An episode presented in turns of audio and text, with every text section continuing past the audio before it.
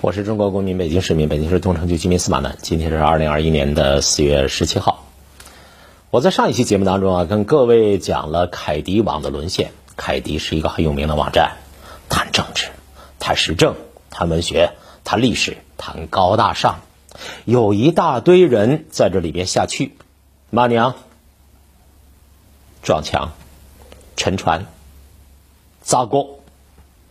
所以，凯迪网最近做了一个决定，关闭了其中的“猫眼看人”等几个栏目。他们自己说，这里边公知和国外的反对势力、敌对势力勾结，很好啊。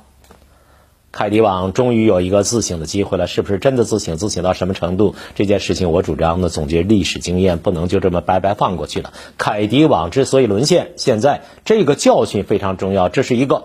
陕西的山西的煤老板都不懂的一个富矿，这个富矿是个金子矿，我们应该把它认真挖掘一下，让我们弄清楚，这么多年来，包括二零一二年以后进入历史新时期了，凯迪网还在那个地方负隅顽抗，公知扎堆，公知情绪在那儿泛滥成灾，诋毁党领导人民依法治国，这么重大严肃的意识形态问题，这样在意识形态上倒行逆施的。这种舆论倾向、扎堆行为，怎么就长时间得不到解决呢？什么人在控制着凯迪网？凯迪网实际控制人是谁？谁是凯迪网的保护伞？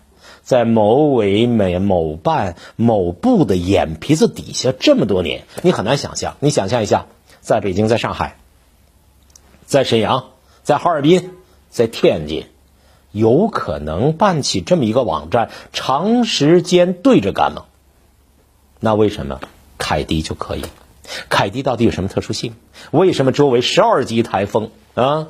不忘初心，牢记使命，党领导人民依法治国。这台风刮起十二级，凯迪在一个暴风眼上，在这个地方他就不动，他按兵不动，他一丝不乱，他在城楼观风景。那到底是什么人给了他的能量？他到底怎么取巧处在这样一个核心的位置，一直坚持到今天？坚持反体制倾向，公知在那抱团儿，在那取暖，在那扎堆儿，在那念秧啊！我上期跟各位说了这件事儿，希望能够找到同道啊！也希望有人批评司马南说司马南说的不对，那你就告诉我什么不对，你说是你说对了，我立刻就改。由此呢，我想到更深一层，就关于公知的问题啊。公知你说都是一些什么样的人？如果说我们社会是个健康的机体，像一个人的人体一样，公知对我们这个机体来说是个什么东西呢？嗯，我有个比喻，不知道恰当不恰当。我说这这些人呢，这些人可能相当于我们体内的一种啊过敏反应。这个社会的机体之上，公知们呢，他们在这儿呢，这种过敏反应。过敏是隔壁王奶奶的词儿啊，这种老太太他们的通俗的说法，因为准确的来说，这个过敏反应的本质就是变态反应，或者称超敏反应。机体啊，机体受到了同一抗原的刺激，再刺激之后，它发生了一种组织损伤啊，生理功能紊乱呢，特异性的免疫反应。按照这样的定义。大家是不是觉得人家公知啊，在凯迪网上啊，在炎黄春秋一类杂志上抱抱团啊、扎扎堆儿啊、取取暖呐、骂骂娘啊、寻找心理平衡啊？从人家的角度来说，人家还觉得受害了呢，人家觉得小小小心脆弱小心脏受到伤害了呀。好比是一个人吧，啊，变态反应是异常的、有害的、病理性的免疫反应，这种过敏性的症状。什么样的都有，最简单的是啊，社会主义的中国特色的社会主义的巨轮啊，风驰电掣前进。他咳嗽，他流鼻涕，他眼涩啊，他打喷嚏，不，他不喜欢，那免疫嘛，见到不喜欢的东西，他叫啐唾沫。你说党领导人民依法治国，人家不服啊。你说不忘初心，牢记使命。你说人民主体地位，你说以人民之心为心，你说精准扶贫，他不痛快，他难受，他出现过敏反应啊，咳嗽、喷嚏，还跑肚拉稀呢，难受啊，对不对？公知们就是这样一种。所以说，公知它不是一种病症，公啊，公知它不是一种病因，公知它是一种症候群，是一种病症啊。这种病症呢，又出来一系列的反应。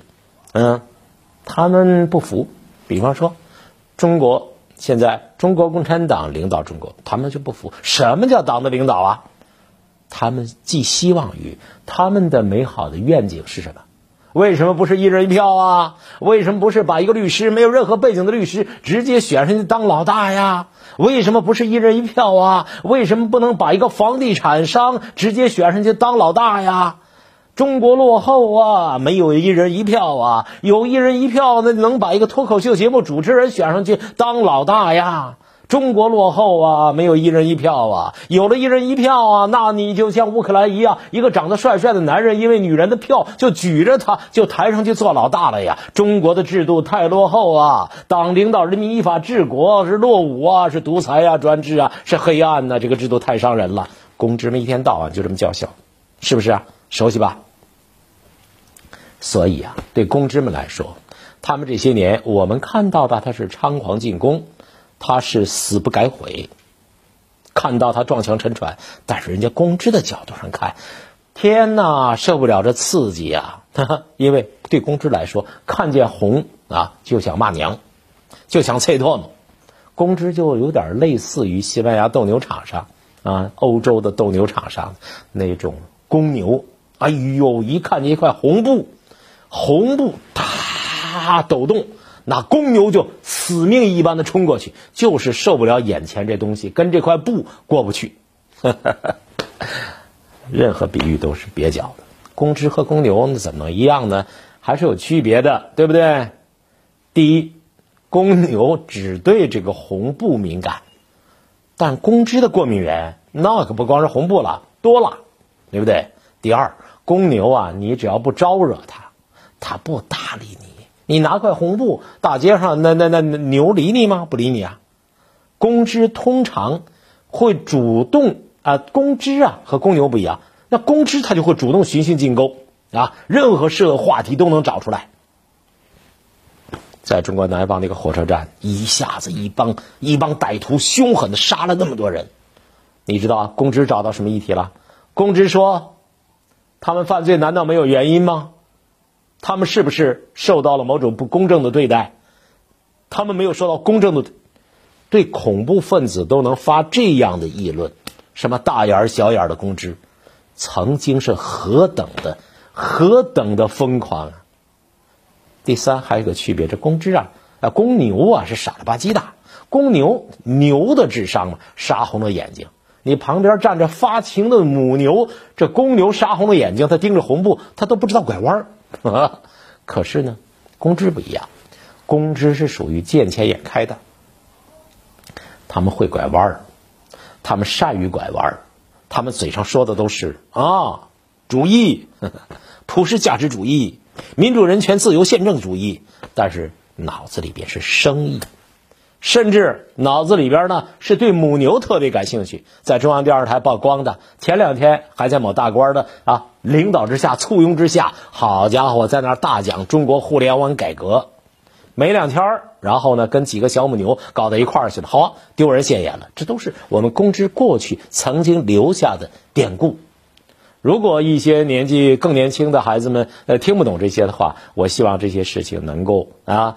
经过我们的大学里边的那些政治课的老师讲解，为更多的人将来所理解。还有呢，这个公牛啊是一根筋，牛吗，